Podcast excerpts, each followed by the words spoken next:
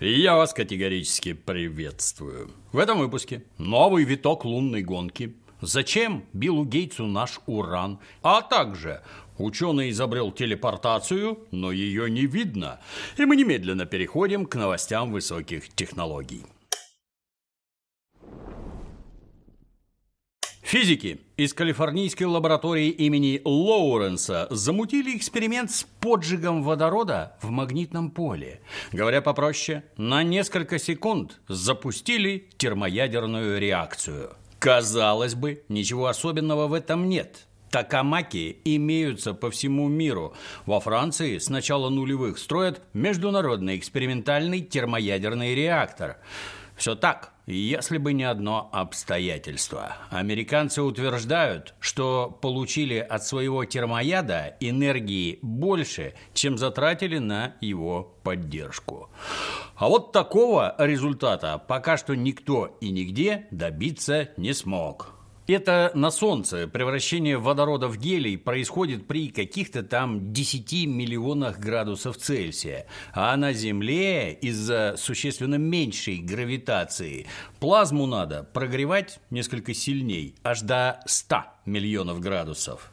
Плюс Немалое количество энергии идет на удержание плазмы внутри магнитного поля, ну, чтобы она не выпрыгнула наружу. А не то при такой температуре даже привычные к жаре калифорнийские ученые испарятся без следа. Да и ценное американское оборудование, небось, поплавится, что, конечно, тоже категорически недопустимо. Вот и получалось, что на запуск и работу термоядерного котла обычно расходуют больше энергии, чем он выдает.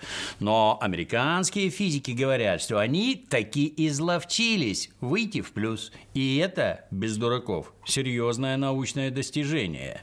Но и тут, как обычно, притаился один немаловажный нюанс. Энергию, затраченную на изначальный запуск лазеров, американцы почему-то не учитывали.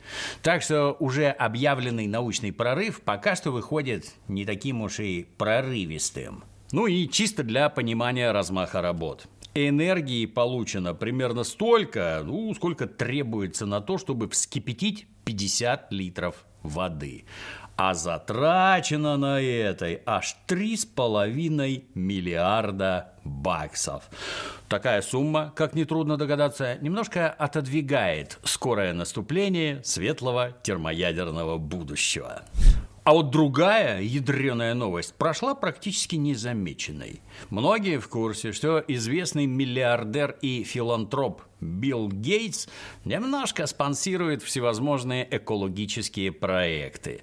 Один из которых – строительство альтернативного ядерного реактора Terra Power в штате Вайоминг – Альтернативным его называют потому, что работает он на расплавах солей натрия, а в качестве топлива в нем планировали использовать высокопробный, низкообогащенный уран.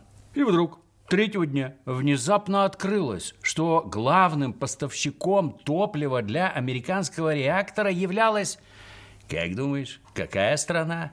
Правильно думаешь, именно наша богоспасаемая отчизна. И вот теперь, в свете умело введенных против России санкций, все сроки по данному проекту съехали как минимум на два года. Примерно столько времени потребуется, чтобы хоть как-то наладить хоть какие-то новые цепочки поставок. Понятно, раздобыть такое топливо можно и в США, но Производят его там совсем немного. И на реакторы Гейтса американского урана никак не хватает.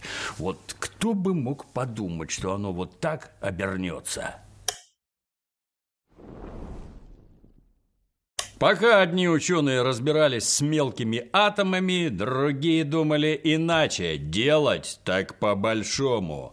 И решили начать новую лунную гонку. Ну, вроде той, что развернулась когда-то между США и Советским Союзом в середине прошлого века.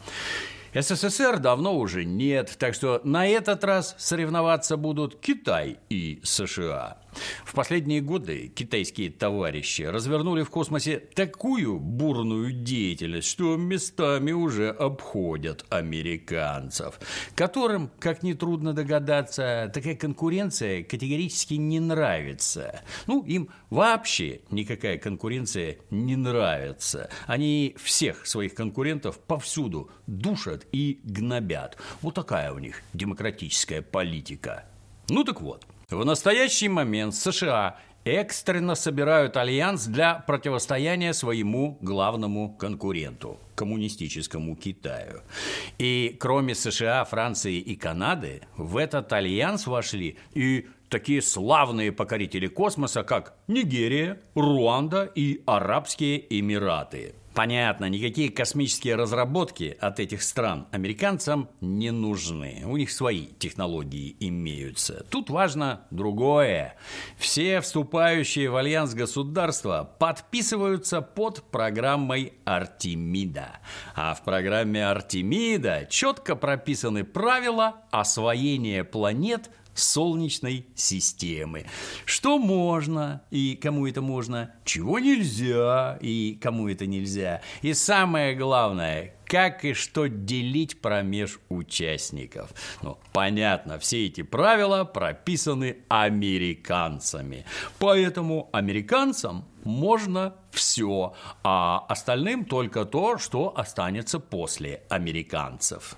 Расчет в целом понятен. Даже если китайцы обоснуются на Луне первыми, можно будет предъявить им эту самую Артемиду и заявить. А у нас тут имеются международные правила, одобренные всем прогрессивным сообществом. А вы их нарушаете. Давай-ка вы будете их соблюдать. А пока вы придете в себя, мы вас тут, на Земле, за это немножко прижучим, чтобы вы на Луне или где там еще не безобразничали. В общем, американцы действуют по многократно проверенной схеме, но уже в астрономических масштабах. Но это еще не сказал своего веского слова Роскосмос. Что там в итоге получится, будем наблюдать в телескопы. А вот еще новость из мира квантовых компов. Примерно два десятка лет назад японский ученый Масахиро Хотта из университета Тохоку предложил, что с помощью квантовой телепортации можно передавать не только информацию, но и энергию. Ну, понятно, предположить подобное может каждый. Но Хотта данный процесс еще и теоретически обосновал. И вот теперь, спустя 20 лет, его коллега из американского университета Стони Брук с типичным американским именем Кадзуки Икеда реализовал телепортацию энергии на практике. Но до каскадного резонанса дело, к счастью, не дошло. И вот уже другие исследователи нервно потирают испачканные квантами руки и думают, что бы им еще такого интересного телепортировать. Этот самый Икеда сочинил программу и запустил ее на квантовом компьютере IBM, который тут же исполнил алгоритм телепортации. То есть произвел перемещение энергии из одной точки микрочипа в другую – Казалось бы, ну и что такого? Но, как говорится, важен не размер твоего кванта, а как ты им владеешь. Ну и, как следует из научной заметки Икеды, опубликованной на сайте университета, произошло не что иное, как телепортация энергии в полном объеме. И в будущем, пишет Икеда, эту самую энергию вот таким вот образом можно будет передавать на многие километры безо всяких потерь. У рядового обывателя описание эксперимента непременно вызовет ряд вопросов. Кванты эти мелкие, что там внутри вашего чипа куда телепортировалось, со стороны вообще не разобрать. Но сам Икеда убежден, что годику это к 2030-му повсюду будет квантовый интернет, по которому будут взад-назад пересылать не только идиотские квантовые мемы, но и мощные сгустки электричества, что самым революционным образом изменит не только науку и технику, но и всю нашу жизнь. Это ж, получается, никакие батарейки будут никому не нужны. Только держи карман шире, чтобы сгусток электричества побольше пролез. Ну а пока квантовая революция не случилась, давай-ка посмотрим, что там сегодня попало в цепкие лапы. Для городского жителя предметами первой необходимости уже давно являются смартфон, пауэрбанк и ноутбук. Ну а таскать все это богатство удобнее всего во вместительном рюкзачке. Например, в таком, как XD Design Bobby Hero. И сегодня в цепких лапах сразу две модели – Regular и Excel. Отличаются друг от друга размером. В первый влезает ноут с диагональю до 15 дюймов. Ну а во второй поместится даже семнашка. Ткань рюкзаков – вода отталкивающая, так что под весенним дождем электроника не промокнет. С внешней стороны у рюкзаков никаких карманов нет, а значит, добраться до ценного содержимого жуликам будет непросто. Прямо на лямке имеется защитный карман для карточек и проездных, а для подзарядки гаджетов выведен внешний порт USB. Внутри же, в основном отсеке, можно дополнительно установить вот такие функциональные разделители на липучках. Ну и самое главное, прямо сейчас на все рюкзаки XD Design действует скидка до 20%. Плюс можно получить дополнительные 25%, если использовать секретный код ОПЕР. Остерегайся подделок. За всеми подробностями переходи строго по ссылке под видео. Ну а теперь к новостям вечной жизни. Идея достичь бессмертия, ну или хотя бы заметно продлить годы своей никчемной жизни, занимает умы граждан с древнейших времен. Многие старались, многие пытались, но все потуги были тщетны. Ни договора с нечистым, подписанные кровью, ни купание в кипящем молоке годов жизни гражданам не добавляли. Но к 21 веку с его бурным развитием медицинских наук Вечная молодость из разряда мифов и легенд постепенно перешла в разряд прикладных задач – Например, Google для этих целей еще 10 лет назад организовал особую исследовательскую компанию Calico. Это California Life Company. Задача данной группы – борьба со старением и сопутствующими ему заболеваниями. Но тут надо понимать, что денег у состоятельных пацанов из Гугла столько, что помирать уже как-то даже не солидно. Да и Джефф Безос, основатель Amazon и один из богатейших людей планеты, тоже призадумался о вечности и решил, что ему пока что на тот свет рановато. И немедленно вложился в контору Altos Labs, которая тоже разрабатывает лекарства от старости. Ну а тут журнал Science сообщил об интересных результатах, которые получили сразу две независимые группы исследователей. Для начала надо пояснить, почему даже самый крепкий организм со временем, увы, стареет. Говорят, в ДНК животных есть так называемые эпигенетические метки, которые определяют, какие из генов должны работать в данный момент времени, а какие не должны. По ходу жизни эти эпигенетические метки переползают в ДНК с места на место, и поэтому в зрелом возрасте организм работает совсем не так, как в молодости. Ну а потом и вовсе начинает заметно барахлить. Ученые полагают, что если в клетку внедрить особые белки, так называемые факторы Яманаки, то процесс можно, ну, как бы обратить вспять, вернуть метки на место, что сделает клетку более молодой в генетическом смысле. Вот эту самую теорию две команды биологов и проверяли – Первая группа ученых под руководством Дэвида Синклера кормила подопытных мышей препаратом, ускоряющим старение тканей, попутно сравнивая их с контрольной группой.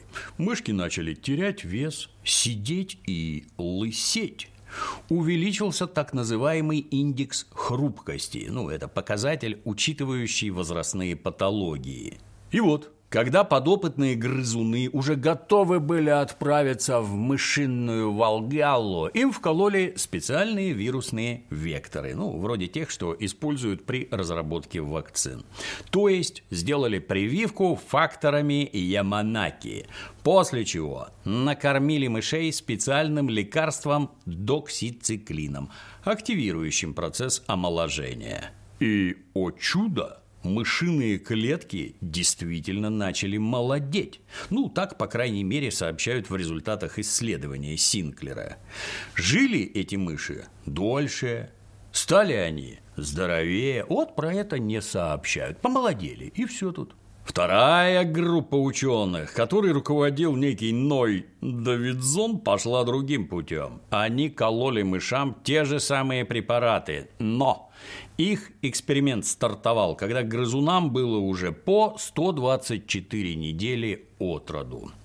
Подопытные зверушки в среднем живут по 129 недель. То есть оставалось им всего ничего. Ну, если сравнить с человеком, это примерно соответствует почтенному 77-летнему возрасту. Так вот, подопытным грызунам давали доксициклин недельными курсами с недельными же перерывами. Давали до тех пор, пока мышки все-таки не передохли. И обнаружилось, что привитые мыши из тестовой группы прожили еще 18 с половиной недель, в то время как контрольная группа передохла всего через 9 недель.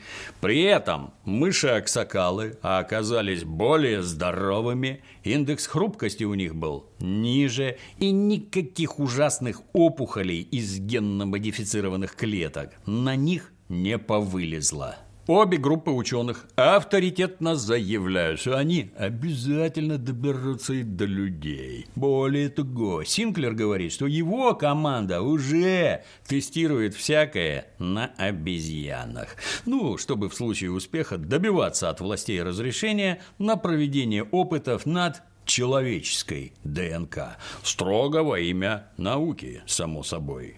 Неудивительно, что состоятельные граждане подобными исследованиями активно интересуются. Гражданин Безос и основатели Гугла ничем не хуже лабораторных мышей и тоже хотят пожить подольше. В общем, исследования в области долголетия ведутся активно и сразу множеством организаций.